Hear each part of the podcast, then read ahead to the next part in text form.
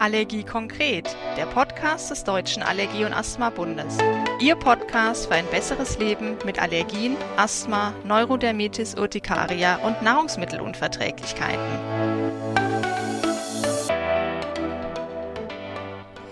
Hallo und herzlich willkommen zu einer neuen Podcast-Folge des Deutschen Allergie- und Asthma-Bundes.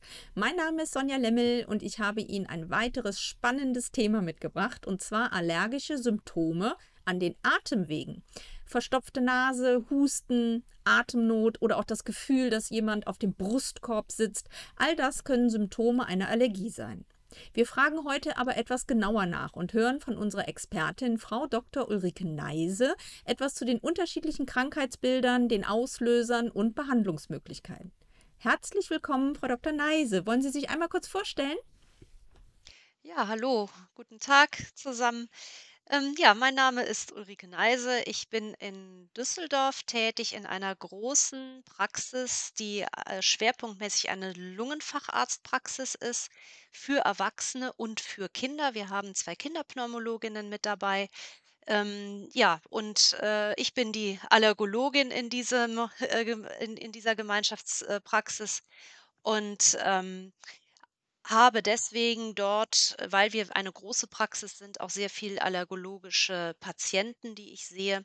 Und äh, seit 2005 bin ich dort niedergelassen und blicke also schon mittlerweile im 17. Jahr, äh, überblicke ich die Szene und äh, denke, dass ich heute ein bisschen ein, äh, was beizutragen habe, Fragen zu beantworten und für Sachinformationen zu sorgen. Ja, wunderbar. Vielen lieben Dank. Sie führen ja auch äh, Patientenschulungen durch. Von daher denke ich, dass Sie wirklich ganz nah am Patienten auch dran sind. Da kommen wir vielleicht später auch nochmal zu.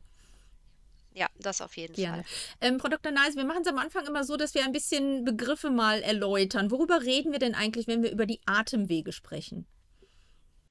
Wir unterteilen das in diese sogenannten oberen Atemwege. Ich sage den Patienten immer Kehlkopf aufwärts, also das sind die Schleimhäute und äh, von den Augen Bindehäute, Schleimhäute der Nase, der Nasennebenhöhlen, des Mundes, des Rachens, des Halses. Das geht manchmal bis in die Ohren hinein und es sind natürlich eben äh, die, die Nase. Ganz, ganz klar, ne? Aber eben die Nase würde es alleine nicht, äh, nicht äh, äh, ausdrücken, sondern es sind eben die Schleimhäute des Kopfes, die dazugehören. Das sind die oberen Atemwege und die unteren Atemwege sind Luftröhre und Bronchien, ähm, die auch mit einer Schleimhaut ausgekleidet sind und dann eben auch entsprechend bei Erkrankungen oder Allergiereaktionen mit äh, bieten mit Husten und Atemnot. Da kommen wir sicherlich im Detail später noch dazu. Mhm, genau. Lassen Sie uns doch einfach mal von oben runter gehen. Also welche Symptome können denn von Allergien an den Atemwegen ausgelöst werden? Also ich fange jetzt erstmal mit dem an, was natürlich häufig ist. Das sind Augenbrennen, Augenjucken und Niesen oder Naselaufen oder verblockte Nase.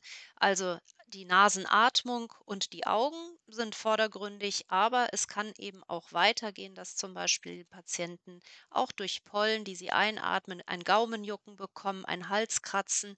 Es kann sich in den Nasennebenhöhlen Sekret bilden, was dann hinten im Rachen runterläuft und man ständig dann so einen Räusperzwang hat und immer das Gefühl hat, es wäre was im Hals. Da ist ja dann auch was, da ist ja dann auch Schleim.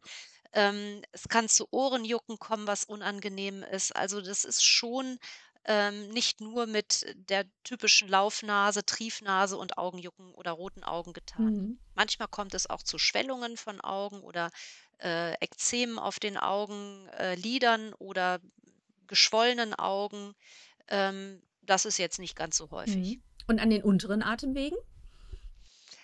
Das ist im Vordergrund. Also da, man spricht dann ja eigentlich von einem Asthma und viele glauben, ein Asthma geht, ginge immer mit Atemnot einher. Das ist so nicht. Es kann auch einfach nur ein, eine Asthmaform sein, die mit Husten einhergeht.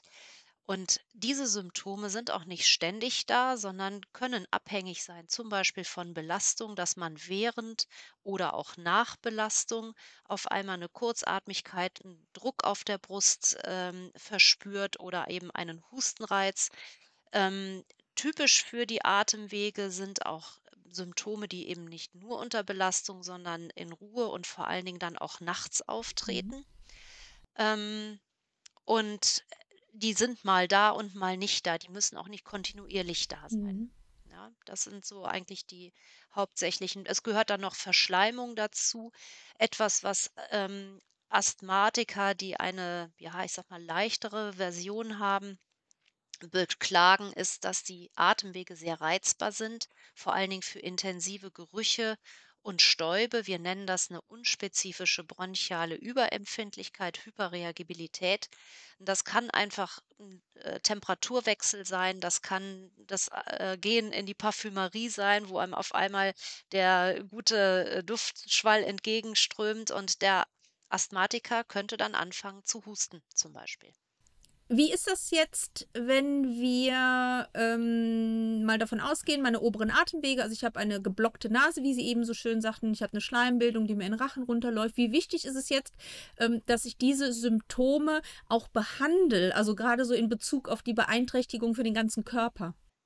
Ja, das ist, äh, hat was mit Lebensqualität natürlich zu tun, aber eben auch mit der Fähigkeit, sich zu konzentrieren und auch einer körperlichen Leistungsfähigkeit. Wenn ich äh, durch die Nase keine Luft kriege, direkt dann immer durch den Mund atmen muss, bin ich ja einfach nicht, nicht fit.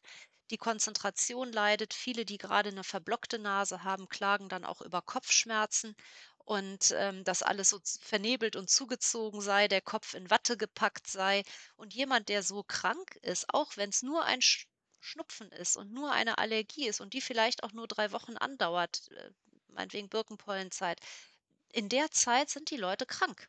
Und das darf man sich auch zugestehen. Ähm, ne, es ist immer so, es wird sehr viel bagatellisiert, ähm, und dann heißt es ja, wie wegen eines Schnupfens gehst du zum Arzt oder fängst an, Medikamente zu nehmen, kann man doch aushalten. Kann man, aber es ist nicht schön und es ist nicht notwendig. Wir haben gute Medikamente und wir sollten eben diese Symptome durchaus behandeln, damit wir in der Zeit äh, auch eine Lebensqualität Ja, haben. ich glaube, das ist ganz, ganz wichtig, auch äh, das Stichwort Lebensqualität. Ähm, Ja. Äh, bei uns beim Deutschen Allergie- und Asthmabund häufen sich so ein bisschen die Anfragen zum Thema Nasenpolypen. Können Sie da mal erklären, was das ist und ob das auch eine allergische Komponente haben kann? Ähm, die Nasenpolypen sind im Moment so ein bisschen, äh, im in den Fokus gelangt, weil es, seit einigen Jahren neue Medikamente gibt, die Nasenpolypen behandeln. Ich will das aber erst mal trennen. Die Kinder haben häufig sogenannte Polypen, die dann auch mal eben wegoperiert werden oder ver äh, ver äh, mit mit Laser äh, verödet werden. Ähm, das ist etwas anderes als das die Erkrankung, die die Erwachsenen haben. Die Nasenpolypen der Kinder sitzen so in der Nasenhaupthöhle und die der Erwachsenen in den Nasennebenhöhlen. Diejenigen und ich möchte jetzt nicht über die Kinderpolypen, sondern eben über die der Erwachsenen sprechen. Das sind Wucherungen der Schleimhaut, die immer gutartig sind, die unglaublich stark oder groß werden können und, äh, wenn es blöd läuft, auch die gesamten Nebenhöhlen zum Beispiel eben über dem Oberkiefer rechts und links, also zwischen Augen und Oberkiefer, komplett ausfüllen können. Und, ähm, dann ist natürlich, äh, ja, wird da viel Sekret gebildet. Es gibt, äh, Druckgefühl, es setzen sich da Infekte rein, das ist sehr unangenehm. Und, äh, diese Polypen werden oft oder müssen dann oft irgendwann operiert werden und die haben die unangenehme Eigenschaft nachzuwachsen. So, das ist aber nichts, was mit Allergien zwangsläufig vergesellschaftet ist oder durch Allergien entsteht. Das sind eigene Erkrankungen, die natürlich parallel zu einer Allergie bestehen können. Und die Allergie macht es dann nicht einfacher, ähm, weil dann eben die sowieso geschwollene Nasenschleimhäute dann noch mit äh, beeinträchtigt sind, saisonal zum Beispiel durch eine Allergie. Mhm. Aber eben es gibt diese Polyposis zum überwiegenden Anteil ohne Allergie. Mhm. Okay, vielen Dank. Ähm, dann kommen wir nochmal zu den unteren Atemwegen. Sie hatten es ja eben schon eingangs gesagt, von den Symptomen her. Also ein Asthma wäre hier ein, ein typisches, auch allergisches Symptom. Ähm, Sie hatten es auch schon angedeutet. Gibt es unterschiedliche Formen des Asthmas? Ja, also ich erkläre das meinen Patienten in den Schulungen eigentlich so, dass die Grundlage für das Asthma erstmal eine persönliche Anlageeigenschaft ist, dass man Asthma, Allergien, Neurodermitis bekommen kann. Und wer diese Veranlagung hat, kann das nur bekommen. Und Asthma, was alle Asthmaformen eint, ist, dass es in der Schleimhaut der Atemwege eine asthmatypische Entzündungsreaktion gibt, die unabhängig von Viren oder Bakterien, von Infekten ist. Die ist erstmal nur da aufgrund dieser persönlichen Prädisposition, dieser persönlichen Veranlagung.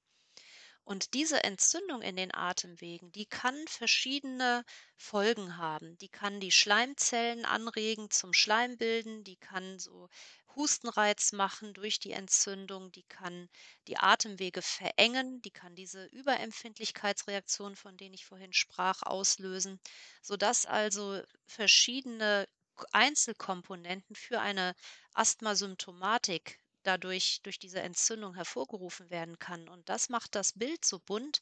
Ähm, Asthma ist nicht gleich Asthma, sondern kann eben in seiner Erscheinungsform sehr unterschiedlich sein. Und das reicht halt von Husten oder diesen genannten Komponenten Überempfindlichkeit, Husten, Verschleimung und eben auch Atemnot. Und das kann alles zusammen oder eben einzeln oder in allen Kombinationen, die man sich jetzt ausmalen kann, auftreten. Das macht es mitunter auch schwierig in der Diagnostik, weil eben erstens derjenige, der es hat, nicht immer an ein Asthma denkt und äh, sich dann beim Arzt entsprechend vorstellt. Ähm, oder eben der Arzt, der jetzt nicht so der schwer, schwerpunktmäßig sich mit Atemwegen beschäftigt, sondern mit anderen vielleicht neurologischen Erkrankungen ähm, oder, oder so, der also da nicht so erfahren ist, vielleicht eben das Asthma da auch gar nicht sieht. Und wir haben dann immer mal wieder in unserer Lungenfacharztpraxis Patienten, die schon eine gewisse ähm, ja, Odyssee kann man auch so manchmal sagen, hinter sich haben, bevor die dann bei uns landen und wir das Asthma diagnostizieren mhm. Dann lassen Sie uns doch da mal direkt einen praktischen Tipp draus machen. Also was würden Sie jemandem empfehlen, wann sollte er einen Internisten oder einen Lungenfacharzt aufsuchen? Also das sind letzten Endes Symptome der tiefen Atemwege, die mit Husten, mit Räuspern, mit Verschleimung, mit Empfindlichkeiten, mit nächtlichen Beschwerden einhergehen, ähm, die eben über einen längeren Zeitraum oder immer wiederkehrend bestehen ähm, und sich mit Hausmittelchen, also sprich, wenn man eine Erkältung hat, die mal eben zwei Wochen dauert, dann, die man mit Hausmittelchen behandelt und sie sind dann weg, ist ja alles in Ordnung. Aber wenn sich eben nach Hausmittelchen nicht alles äh, auflöst und dann, wir haben Patienten mit oft sechs, acht zehn Wochen Reizhusten nach einem Infekt. Das sind so die typischen ähm, äh, Zeiten oder Zeiträume, in denen Symptome bestehen. Und dann muss man da mal dem auf den Grund hm. gehen. Ich habe jetzt direkt so zwei Patientengruppen im, im, im, im Kopf. Einmal die, die älteren Herrschaften, die nach so einer, wie Sie eben sagten, nach dem Infekt den Husten nicht loswerden. Und gerade auch ja. bei den Kindern, ähm, wir haben ja auch sehr viele Kinder äh, in, in unseren Beratungen, die diesen Räusperzwang haben, wie Sie eben gesagt haben. Also finde ich das ganz, ganz wichtig, dass Sie da die Symptome nochmal so explizit genannt haben, dass man hier auf jeden Fall hellhörig wird. Genau. Mhm, super. Ja. Gut, okay. Ähm, kommen wir, um das Bild rund zu machen, auch nochmal zur Bronchitis und zur COPD. Vielleicht können Sie da nochmal ganz kurz erklären, was das ist und den Unterschied zum Asthma. Also die COPD heißt chronisch obstruktive und PD ist Englisch spricht, äh, steht für Pulmonary Disease, also eine chronische, obstruktiv bedeutet verengende Atemwegserkrankung, die nichts mit einer äh, Prädisposition, also einer individuellen ähm, ähm, Vorbelastung zu tun hat. Die COPD basiert auch auf, ja, ich sag mal, anderen Arten von Entzündungsreaktionen in der Schleimhaut, die aber mehr mit einer chronischen äh, Reizung zu tun haben, beziehungsweise mit dem Einfluss von Schadstoffen übers Leben. Mhm. Ähm, der COPD-Patient hat typischerweise seine Symptomatik, ja, ich sag mal 50 plus einsetzend.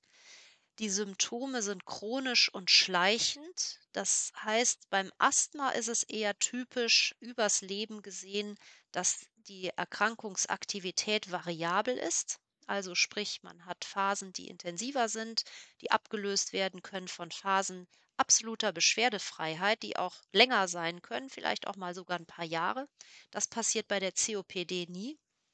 Bei der COPD hat man Symptome der Belastungs Einschränkung, Belast Kurzatmigkeit unter Belastung zunächst bei größeren Belastungen und mit weiterem Fortschreiten wird diese Belastung immer etwas geringer, sodass es dann, wenn die Erkrankung schon länger besteht oder schneller fortschreitet, ähm, auch eine erhebliche Einschränkung bei Alltagsbelastungen sein kann. Und das kann sogar am Ende bis dahin gehen, dass man sich die Schu beim Schuhe zumachen schon nach Luft schnappt. Da muss man jetzt gar nicht mal eine Etage Treppen steigen wollen. Ähm, also es reicht dann wirklich auch für Alltagsbelastungen, dass man die nicht mehr gut äh, umsetzen kann. Mhm. Und dann gibt es bei der COPD noch einen, ein, ja, einen Verlauf, der mit vielen von vielen Infekten gekennzeichnet sein kann, dass die Patienten vier, fünf, sechs Mal im Jahr sogenannte Exazerbationen haben, wo sie also ähm, Infekte bekommen, eine Bronchitis bekommen, die ähm, dann länger dauert und schwerer zu behandeln ist und äh, beeinträchtigender ist als ohne die Grunderkrankung COPD. Und die COPD hat in der Regel keine nächtlichen Symptome im Gegensatz zum Asthma und ähm, betrifft neun, also von zehn COPD-Patienten sind neun Raucher, Mhm. weil die Einwirkung der Aerosole, die man da einatmet über die lange Zeit, eben die Schleimhaut nachhaltig schädigt. Mhm.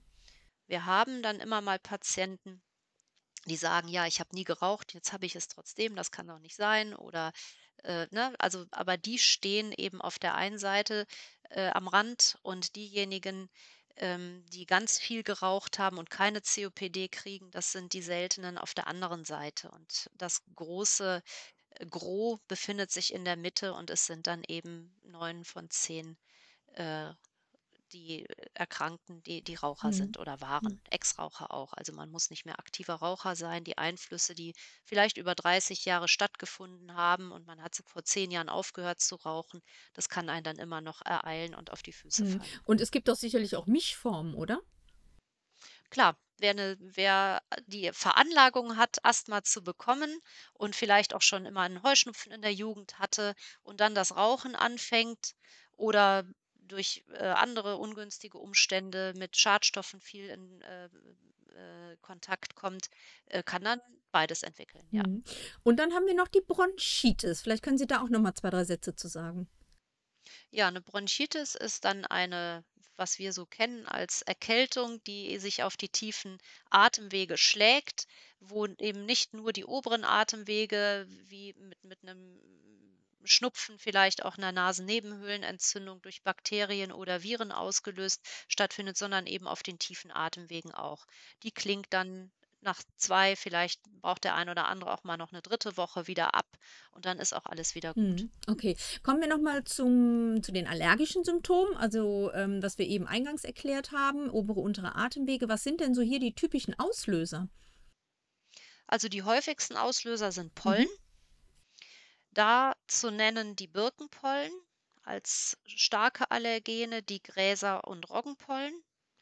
Und ähm, ja, das sind hierzulande die häufigsten Auslöser. Das ist in anderen Ländern auch durchaus anders, aber hier in Mitteleuropa sind es eben Birken- bzw. Frühblüherpollen. In die Birkenfamilie gehören noch Erle und Hasel, äh, die auch jetzt schon unterwegs ist, sogar schon seit Anfang Januar, Ende Dezember, Anfang Januar und ihr Maximum jetzt erwartungsgemäß im März haben wird. Ähm, dann des Weiteren haben wir Hausstaubmilben als Ganzjahresallergen, obwohl Haus, die, Quelle der Hausstaubmilben äh, ist der, das eigene Schlafzimmer. Das häufigste, die leben in Textilien und äh, eben in der Matratze, im Bettzeug. Dort hat man jede Nacht seinen Kontakt und diese Milben sind ganzjährig da, aber im Herbst aufgrund von Luftfeuchtigkeitseinflüssen ähm, hat man da eine gewisse Saison im September, Oktober, November. Mhm. Also hatten wir jetzt Pollen, wir haben Hausstaubmilben. Gibt es noch, ich denke jetzt mal an Dann Schimmel. gibt es natürlich noch, noch Tierhaare, ganz klar. Äh, das sind, die häufigste sind Katzenallergene, natürlich ähm, äh, Hunde, ähm, Nagetiere, die eine sehr hohe Potenz haben unserem Immunsystem gegenüber, also demjenigen, der da eine Vorbelastung hat, dass er Allergiker werden kann. äh, kann bei engem Nagetierkontakt eben auch gut Allergien entwickeln, aber die sind nicht so verbreitet als Haustiere in einem regelmäßigen Kontakt wie eben zum Beispiel Katzen. Mhm. Ja. Ähm, wie ist es bei den Pollenallergikern, die auch gleichzeitig ähm, sogenannte pollenassoziierte Nahrungsmittelallergien haben? Haben Sie da schon mal beobachtet, dass sich diese Kreuzallergien auch ähm, zum Beispiel ähm, ein Asthma verschlechtern können? Ja, können sie. Es ist nicht so häufig, Gott sei Dank. Die also erstmal zu den Pollenallergien, da vorne dran sind die Birkenpollen zu nennen und die Beifußpollen, die diese Kreuzreaktionen in den Nahrungsmittelbereich, äh, verursachen.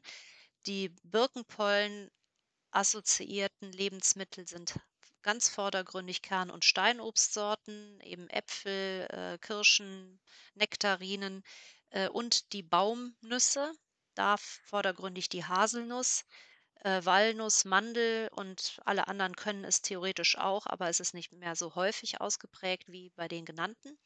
Die Beifußpollen wiederum gehen mehr in den Kräuter- und Gewürzbereich und haben als Gemüse den Sellerie noch äh, äh, ja, häufig assoziiert.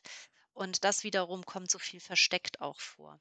So, und diese ähm, Lebensmittel, die können auch Asthma auslösen, aber das sehe ich selten und wir Mediziner nennen das, was die meistens machen, ein orales Allergiesyndrom. Sprich, man isst es und hat dann im Mund einen Juckreiz, ein Kribbeln.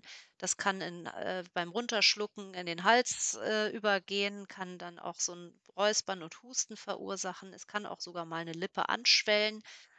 Manche empfinden das als sehr unangenehm, manche haben auch Magen-Darm-Beschwerden, aber das Häufigste ist einfach, dass es im Mund juckt. Der ein oder andere ignoriert es und isst dann trotzdem, was nicht so empfehlenswert ist, weil das immer wieder einen Kontakt des Körpers äh, darstellt und die Allergie wird dann mit der Zeit eher schlimmer als besser. Also dagegen anessen, um sich zu desensibilisieren, funktioniert an der Stelle nicht. Ähm, man sollte diese Sachen halt schon meiden und wer höhergradige, also sch schlimmere Reaktionen hat, wird es schon freiwillig meiden. Mhm. Mm, ich überlege jetzt, äh, wenn ich den Verdacht habe, dass ich ähm, eine Allergie habe, die sich an den Atemwegen manifestiert. Ähm, würde ich ja theoretisch erstmal einen Allergietest machen. Jetzt kenne ich Allergietestungen an der Haut als Pricktest oder im Blut ähm, mit der Bestimmung der IgE-Antikörper. Sind die denn auch aussagekräftig, wenn ich die Symptome an den Atemwegen habe? Auf jeden Fall. Aber trotzdem ist bei allen Allergietests immer wichtig, dass man das mit den Symptomen des Patienten abgleicht. Wenn man an jeder, also viele von Ihnen werden das ja schon kennen, dass man eben an der Haut so einen Test aufsetzt, da werden Tröpfchen auf die Haut aufgebracht aus verschiedenen äh, Flaschen, wo verschiedene Allergene äh, drin sind. Und dann ähm, kratzt man die oberste Hautschicht durch dieses Tröpfchen hindurch ein bisschen an damit äh, die Allergene in, durch die Hornschicht äh, dringen können und eine Immunreaktion halt auslösen können. Dann wartet man ungefähr 10 bis 20 Minuten und äh, an der Stelle, wo der Körper eben äh, Empfindlichkeiten ausgebildet hat, äh, werden sich dann so kleine Quaddeln wie ein Mückenstich bilden. Und ähm, so kann man eben sehr gut mit vielleicht 20 oder 30 Allergenen sich als Arzt dann eine Übersicht verschaffen, wie das Sensibilisierungsprofil dieses einzelnen Patienten äh, aussieht. Und aber der Test alleine beweist noch nicht, dass da auch tatsächlich eine Allergieerkrankung vorliegt, sondern zeigt erstmal nur an, dass der Körper sich mit diesem Allergen auseinandergesetzt hat. Und dann ist es die Aufgabe des äh, Arztes, des Allergologen, der sich da beschäftigt, das vom Patienten abzufragen. Welche Symptome werden denn jetzt eigentlich durch diese Allergene ausgelöst? Hat der Patient überhaupt Symptome? Die, Haut hat eine unglaubliche Erinnerungsfunktion. Und ich sagte vorhin schon, so wie Asthma können eben auch Allergien Phasen haben mit höherer Krankheitslast und auch Phasen mit überhaupt keiner Krankheitslast. Der Allergietest ist in aller, in der ganzen Zeit dann gleichbleibend positiv. Und ich muss eben dann, wenn ich einen solchen positiven Test habe, zum Beispiel auf Birkenpollen, dann eben abfragen, gibt es in der Zeit, wo Birkenpollen auch tatsächlich in der Umwelt ähm, äh, da sind, überhaupt entsprechende Symptome. Und erst dann kann ich sagen, ja, hier liegt eine relevante Allergie vor. Ja, das ist sicher Mhm, wichtig. Und sogenannte Provokationstests, macht man das auch an den Bronchien oder an der Nasenschleimhaut? Also an den Bronchien eher nein, weil das immer dass die Gefahr auch dann eines, äh, ja, ärztlich, äh, äh, ausgelösten Asthmaanfalls birgt. Ähm, also unter bestimmten Fragestellungen, berufsgenossenschaftlich und so macht man das selbstverständlich, aber so jetzt für eine Pollenallergie in der Praxis macht man das nicht, weil eben das ganze Schleimhautsystem zusammenhängend ist und wir machen dann Provokationstests an den oberen Atemwegen an der Nase.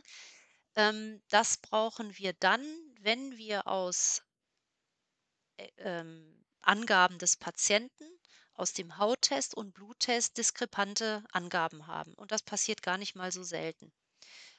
Oder wir haben so viele verschiedene positive Reaktionen und der Patient sagt, ja, ich habe in der Jahreszeit auch meine Symptome und ich kann es jetzt gar nicht auch auf, äh, aufgrund der Bluttestergebnisse auseinanderhalten. Was ist denn jetzt eigentlich der hauptverantwortliche Auslöser für die Zeit, meinetwegen Mai, Juni, Juli? Und in dem Falle macht man dann eine Provokationstestung, wenn man sich dazu entschlossen hat, mit dem Patienten zum Beispiel so eine Hyposensibilisierung durchzuführen, weil dann muss ich genau wissen, welche Allergene bedeutsam sind und, äh, diese, diesen Nachweis führe ich dann über diese Funktionstestung, Hm, ja, Provokationstestung. wunderbar. Kommen wir mal zur Behandlung und fangen mal hinten an. Also genau das, was Sie gerade gesagt haben mit der Hyposensibilisierung. Das ist ja eine ursächliche Behandlungsmöglichkeit. Vielleicht können Sie unseren Zuhörern noch mal kurz erklären, was ist das überhaupt und hilft das auch bei asthmatischen Beschwerden? Die ähm, Hyposensibilisierung, Hypo heißt weniger, soll den Körper weniger empfindlich machen und man bewirkt eine sogenannte Toleranzinduktion. Also der Körper kommt in Kontakt mit den Pollen, hat fälschlicherweise gelernt, darauf überempfindlich zu reagieren. Daher resultieren dann die entsprechenden Symptome. Und eine Hyposensibilisierung oder wir sagen jetzt äh, im, im medizinischen Fachjargon eine spezifische Immuntherapie, die konfrontiert den Körper über einen Zeitraum von drei bis fünf Jahren regelmäßig mit diesen Allergenen. Und in dieser Zeit wird der Patient äh, oder wird das Immunsystem ähm, ja, er lernt es, eine Toleranz zu entwickeln. Das heißt, wenn die natürliche Belastung wieder kommt, äh, reagiert der Körper weniger überempfindlich. Das, pass das funktioniert recht gut, allerdings ohne Garantie. Wir haben auch einen Anteil der Patienten, der halt gar nicht darauf anspricht, auch keine Besserung erfährt. Aber schlau ist man immer erst leider hinterher, weil man das vorher nicht so richtig abschätzen kann, auf welcher Seite der Statistik der Einzelne steht. Mhm. Und wenn wir jetzt auf die Symptombehandlung gehen, also wie sieht hier die moderne Behandlung ähm, der ähm, unterschiedlichen Erkrankungen aus? Die ähm, geht erstmal natürlich, äh, also die Symptombehandlung, symptomatische Behandlung funktioniert mit Medikamenten. Da haben wir Substanzen, die antiallergisch sind, die wir entweder systemisch, sprich als Tablette, Tropfen zu uns nehmen oder eben lokal auf die Schleimhäute von Augen und von Nase bringen können, in Form von Kombisprays zum Beispiel, Augentropfen, Nasenspray. Ähm, oder es gibt kortisonhaltige Medikamente, die wir nicht direkt als Tablette ins System reinbringen, weil sie dann Nebenwirkungen macht, sondern auch nur lokal auf die Schleimhäute der Nase aufbringen. Und ähm, das sind sehr effiziente äh, Medikamente, die man dann auch untereinander sehr gut kombinieren kann und so immer am Bedarf therapieren kann. Wenn man wenig Probleme hat, macht man nichts oder eben wenig. Und wenn mehr Probleme da sind, dann kann man in so einer Art Stufentherapie die Therapie immer anpassen an die Bedürfnisse. Mhm. Und ich glaube, das ist auch ähm, ganz, ganz wichtig, diesen Stufenplan mit dem behandelnden Arzt zu erarbeiten, weil aus den Ja, Rückmeldungen von unseren ähm, Patienten beziehungsweise von unseren Mitgliedern an der Beratungshotline höre ich ganz, ganz häufig, dass sie keinen Stufenplan haben ähm, und oftmals auch überhaupt nicht informiert sind, was die Medikamente mit ihnen machen. Also viele haben zum Beispiel Sorge, ein Kortisonspray zu nehmen. Vielleicht können Sie da noch ja. mal ein bisschen Aufklärungsarbeit Oh leisten. ja, das ist ein in der Tat ein ein, äh, Problem, weil natürlich, wenn man sich nie damit beschäftigt hat, hat man sich da auch nie groß Gedanken gemacht und hört immer nur, Cortison ist böse und Cortison macht äh, unglaubliche Nebenwirkungen. Ähm, und ich äh, sage dann manchmal etwas salopp, das ist so wie der Unterschied zwischen Flipflop und Bergschuhen. Die haben, sind, sind beides Schuhe, aber es sind halt wirklich ein paar unterschiedliche Schuhe. Und die Cortison-Sprays, ob sie für Asthma oder für Schnupfen sind, also sprich für die äh, Bronchien oder für die Nasenschleimhaut, ist es egal, das gilt für beide, sind erstmal in sehr geringen Konzentrationen in den Medikamentenfläschchen vorhanden, weil sie direkt dorthin gebracht werden durchs Einatmen, durchs Aufsprühen, wo sie wirken sollen. Und die Pharmazeuten basteln uns diese Medikamente so, dass sie auf der Schleimhaut liegen bleiben und nur zu einem ganz geringen Prozentteil bis maximal 5 Prozent von der Schleimhaut überhaupt resorbiert werden. Und wenn jetzt also, wir arbeiten hier mit Mikrogrammdosen, wenn davon dann ein bis 5 Prozent resorbiert wird, dann habe ich im Blut eine so geringe Cortisonkonzentration durch dieses Medikament, das entspricht so einem bei einer mittleren Dosierung ungefähr einem Zehntausendstel dessen, was unser Körper an Cortison selber produziert pro Tag. Cortison ist nämlich, das wissen viele auch nicht, ein körpereigenes Hormon, was für die Steuerung vieler Stoffwechselvorgänge mit gebraucht wird. Und ähm, für diesen für diese Aufgabe produziert der Körper 25 bis 30 Milligramm Cortison täglich Milligramm. Und wir haben eben in unseren Döschen bei einem Asthmaspray in der mittleren Dosierung vielleicht 500 Mikrogramm, 800 Mikrogramm, vielleicht auch 1000 Mikrogramm pro Tag. Und davon ein Prozent kommt eben ins System, in den Blutkreislauf und steht in Konkurrenz mit diesen 25 bis 30 Milligramm und vermag nicht diesen Regelkreislauf dann in irgendeiner Weise negativ zu beeinflussen, auch bei einer Daueranwendung nicht. Es besteht auch kein Speichereffekt. Mhm. Super, das ist, glaube ich, nochmal ganz, ganz wichtig für die Patienten, dass ihnen hier ein bisschen die Angst auch genommen wird. Ja, ähm, auf jeden Fall. Genau. Ich würde eigentlich gerne noch auf den Punkt innovative Therapien eingehen. Ich weiß, dass wir dafür ein bisschen noch erklären müssen, dass es unterschiedliche Asthmaformen gibt, aber vielleicht haben Sie trotzdem noch ein, zwei Sätze, was es Neues auf dem Markt gibt. Ähm, also wir hatten vorhin ja schon mal die Nasenpolypen erwähnt. Und ähm, es gibt sowohl für Nasenpolypen als auch für Asthma eine bestimmte Unterform, die mit meistens nicht mit Allergien, aber mit der Erhöhung einer speziellen Untergruppe von weißen Blutkörperchen, den sogenannten Eosinophilen, einhergeht. Und wenn diese Eosinophilen in einem deutlich übersteigerten Maß im Körper vorhanden sind, dann können die zu Entzündungsreaktionen eben Nasennebenhöhlen und Schleimhäute der Atemwege führen mit Asthma oder Polypenerkrankung, die schlecht kontrollierbar sind. Die sprechen immer gut auf Cortison systemisch an. Da reichen die inhalativen Cortisone nicht, weder an der Nase noch an den tiefen Atemwegen. Die, die so eine Polypenerkrankung haben, haben oftmals zwei, drei, vier wirklich schmerzhafte, unangenehme Operationen bereits hinter sich. Und äh, die Asthmatiker haben oft Exazerbationen, Verschlechterungen, Abstürze, Krankenhausaufenthalte, ähm, die nicht immer erklärlich sind durch Infekte oder Pollenallergie äh, hinter sich und ähm, man kriegt das Asthma schwer unter Kontrolle, unter Symptomkontrolle. Und für diejenigen, bei denen man dann eben eine solche Eosinophilie findet, ähm, gibt es seit einigen Jahren einen neuen Therapieansatz, nämlich der diese Eosinophilen, das sind äh, Medikamente, die subkutan zum Beispiel gespritzt werden, die dann diese eosinophilen Produktionen ganz extrem drosseln oder unterbinden. Und spannenderweise geht mit unter oder mit Drosselung dieser Eosinophilen, mit Unterdrückung der eosinophilen Zahlen die Entzündung massiv zurück und auf einmal werden diese Erkrankungen kontrollierbar. Die Polypen ziehen sich zurück. Das Asthma wird kontrollierbar und manch einer neigt dann dazu, gar keine Medikamente mehr nehmen zu wollen, weil das halt alles so gut funktioniert. Hm, super. Ähm, Sie geben mir sofort das nächste Stichwort. Das ist ja wie abgesprochen hier. ähm, und zwar, wie merke ich denn zum Beispiel, ähm, dass mein Asthma unter Kontrolle ist? Haben Sie da so vier, fünf Punkte, worauf die Patienten achten sollten? Ja, es gibt so einen Asthma-Kontrolltest, den wir auch schon mal, äh, anwenden also, den wir regelmäßig in der Praxis anwenden. Das ist die Frage nach der Symptomlast. Braucht man spüren Sie Ihr Asthma? Wie oft in der Woche spüren Sie es? Gibt es nächtliche Beschwerden? Sind Sie eingeschränkt in Ihren körperlichen Aktivitäten oder überhaupt in Ihren Aktivitäten im Alltag?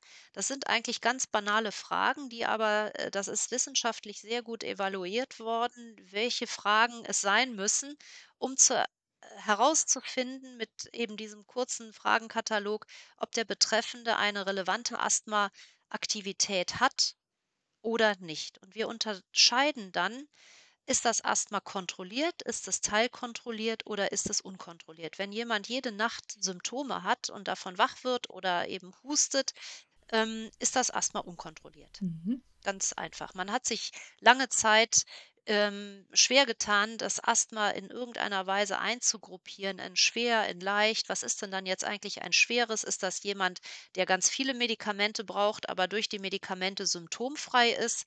Oder ist ein schweres Asthma eins, dass jemand sagt, ich nehme jetzt gar keine Medikamente und muss also ständig husten und hat einmal im Monat einen Notarzteinsatz, weil er es eben auf die Spitze treibt und gar keine Medikamente nimmt? Was ist denn da jetzt eigentlich schwer? Und irgendwann hat man sich dann eben auf äh, diese Ebene wir sagen, es Asthma ist kontrolliert, teilkontrolliert oder eben unkontrolliert aufgrund der Symptomatik äh, geeinigt. Und das macht dann auch Sinn. Und wenn jetzt jemand in die Notaufnahme kommt und im Krankenhaus äh, äh, auf, ins Krankenhaus aufgenommen werden muss, weil er eben einen äh, Asthmaanfall hatte und aus dem letzten Loch pfeift, ähm, dann steht in der Diagnose unkontrolliertes Asthma. Mhm. Super, vielen lieben Dank.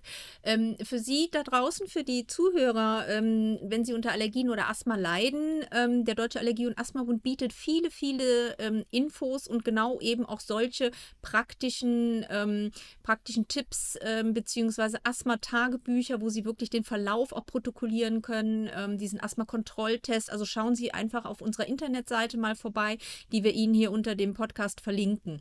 Frau Dr. Neise, ich würde gerne zu meiner letzten Frage Frage kommen. Und zwar hatten wir ja eingangs schon gesagt, dass Sie auch Patientenschulungen anbieten. Für welches Krankheitsbild gibt es die denn? Und können Sie uns ein bisschen was darüber erzählen, wie wichtig diese Schulungen sind? Mhm.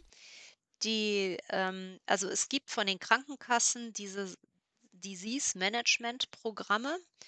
Die haben den Zweck, die Patienten mit chronischen Erkrankungen und Asthma und COPD sind chronische Erkrankungen, COPD, weil es nicht mehr weggeht, hatte ich vorhin erzählt. Asthma, weil es diese Veranlagung dafür gibt, die man eben auch nicht wegtherapieren kann. Und äh, es gibt es dann noch für Diabetes zum Beispiel, für hohen Blutdruck, äh, äh, also diese Programme. Und ähm, immer dann, wenn es sich um chronische Erkrankungen handelt, bieten dann die, also gibt es dann Patientenschulungen, die dazu führen, dass die Patienten A Sachkenntnis über ihre Erkrankung haben, Grundlagenkenntnis und B auch selber ähm, selber handeln können, wenn sie spüren, es gibt Veränderungen. Also dies, der selbstverantwortliche Umgang mit der Erkrankung und die Fähigkeit zu wissen, wann muss ich was tun, dafür ist diese Schulung gedacht. Und wir führen die in der Praxis für Asthma und für COPD durch und äh, sind, wissen, dass die Patienten, die eine solche Schulung gemacht haben, extrem profitieren, weil sie eben in einer solchen Schulung, also eine Schulung dauert sechs Zeitstunden und ähm, man bekommt eben erstmal erklärt, was ist eigentlich diese Erkrankung, so ein bisschen mit der Entzündung und so hatte ich das ja vorhin mal aus der Schulung schon hier ähm, äh, zum Besten gegeben. Und, ähm, da wird das alles ent entwickelt und, äh, dann auch mit verschiedenen, äh, Bildern dargestellt, dass man da ein bisschen sich das vorstellen kann. Dann werden die Medikamente besprochen, wie sie wirken, was man machen kann. Es wird besprochen, was man vielleicht an anderen Dingen auch noch machen kann. körperliche Aktivität ist zum Beispiel ein Stichwort bei den COPD-Schulungen ein Riesenthema. Ähm, aber beim Asthma geht es auch um Kenntnis von Allergenen zum Beispiel oder wie man in Infekten äh, seine Medikation anpassen muss und so.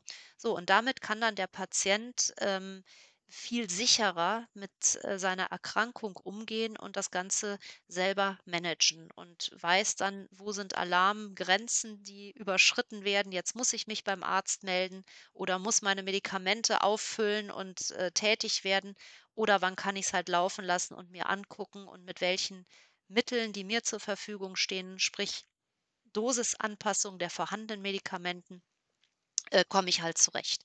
Und unsere Erfahrung ist, dass die Patienten, die das äh, wahrgenommen haben und sich dafür interessieren und darauf einlassen, extrem davon profitieren. Voraussetzung dafür ist, dass man beim Hausarzt oder beim Facharzt in dieses Disease Management Programm, DMP-Programm der Krankenkasse eingeschrieben Mhm. ist. Und ich glaube, Sie unterstützen das. Dann empfehlen wir wirklich den Patienten, sich vor Ort mal umzusehen, ob solche Schulungen angeboten werden. Und wir vom Deutschen Allergie- und Asthmabund stehen Ihnen dann natürlich auch gerne zur Seite mit Adressen und Ansprechpartnern ähm, in Ihrer Nähe. Frau Dr. Neise, bei uns haben die Gäste immer das letzte Wort. Wenn Sie noch etwas äh, mitteilen möchten, noch einen Aufruf an die Patienten haben, dann ist das jetzt die Gelegenheit für Sie. Ja, also ich habe vorhin überlegt, ob ich da noch mal einhake, aber ich würde gerne noch mal alle ähm, ermutigen, wenn sie Symptome haben, das nicht zu bagatellisieren, beziehungsweise sich das nicht einreden zu lassen, sondern einfach der Sache mal wirklich auf den Grund zu gehen.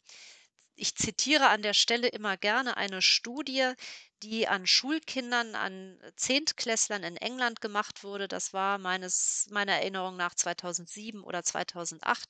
Da wurden Schüler in zwei Gruppen geteilt, nämlich ob sie Pollenallergiker sind oder nicht. Und in England machen die Zehntklässler so ein Midterm-Exam im Winter und im Sommer dann das Abschlussexamen. Und man hat diese Schulkinder eben in diese zwei Gruppen aufgeteilt und ganz schlicht die Durchschnittsnoten in beiden Gruppen im Sommer und im Winter verglichen. Und im Winter waren die Durchschnittsnoten in beiden Gruppen gleich. Warum auch nicht? Also, ne, waren und im Sommer unter Polleneinfluss hatten die Allergiker im Durchschnitt eine Note schlechtere Ergebnisse. Und das ist eine Studie, die erstmalig das einfach mal mit, einfach, mit, mit einfachen Mitteln dargestellt hat, wie dann die, so eine Krankheitslast von so einer blöden Allergie sein kann. Und ich finde, wenn ein ganzer Schülerjahrgang ein, im Durchschnitt eine Note schlechter ist, kann man das nicht wegdiskutieren. Diese Studie ist unglaublich häufig zitiert worden, ähm, weil man ja nie irgendwie was Messbares hatte. Und ähm, seitdem ist das äh, etwas salonfähiger geworden, sich dann beim Arzt zu melden und äh, tun sie das. Aus Daten der Krankenversicherung, die dann drumherum um diese Studie herum auch erhoben wurden, wissen wir, dass von den Allergikern 10, also von den Heuschnüpflern 10 Prozent nur diese, diesen Rat befolgen und äh, eben sich in ärztliche Behandlung oder Diagnostik zumindest begeben. Und ähm, was ich vorhin in meinem ganzen Gespräch noch nicht erwähnt hatte, war, dass der Heuschnupfen sich häufig fast bis zur Hälfte der Fälle auch zu einem allergischen Asthma entwickelt. Und das ist der Grund, warum wir beim Heuschnupfen doch hellhörig sein sollten und es nicht einfach nur aushalten sollten, sondern tätig werden sollten. Und das wäre jetzt so die Aufforderung eben, Sie haben gute Gründe, sich äh, darum zu kümmern und äh, es lacht sie keiner aus. Wunderbar. Wenn es derjenige tut, dann ist es nicht der richtige Ansprechpartner. Ja, wunderbar. Ein wunderschöner Abschlusssatz, ein wunderschönes Abschlussstatement.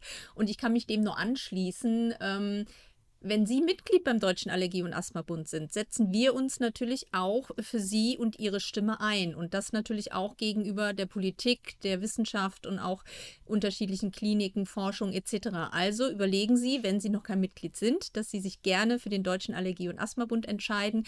Ich danke Ihnen, Frau Dr. Neise, für dieses tolle Gespräch. Waren viele Informationen für unsere Zuhörer dabei. Vielen, vielen Dank. Alles Gute nach Düsseldorf.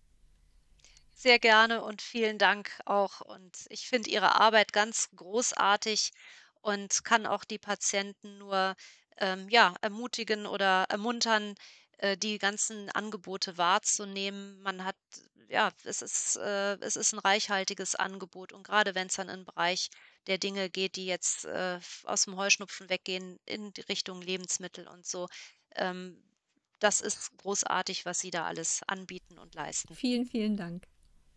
Dieser Podcast wurde freundlichst unterstützt von Thermo Fisher Scientific Allergy Insider. Wenn auch Sie mehr über Allergien, Asthma, Neurodermitis oder Urtikaria wissen möchten, dann hören Sie mal wieder rein. Tschüss und auf Wiedersehen, Ihre Sonja Lemmel. Das war's für den Moment, aber selbstverständlich sind wir gerne weiter für Sie da. Besuchen Sie uns auf www.daab.de, schreiben Sie uns eine E-Mail oder folgen Sie uns in den sozialen Netzwerken. Bis bald, Ihr Allergie-Konkret-Team des Deutschen Allergie- und Asthma-Bundes.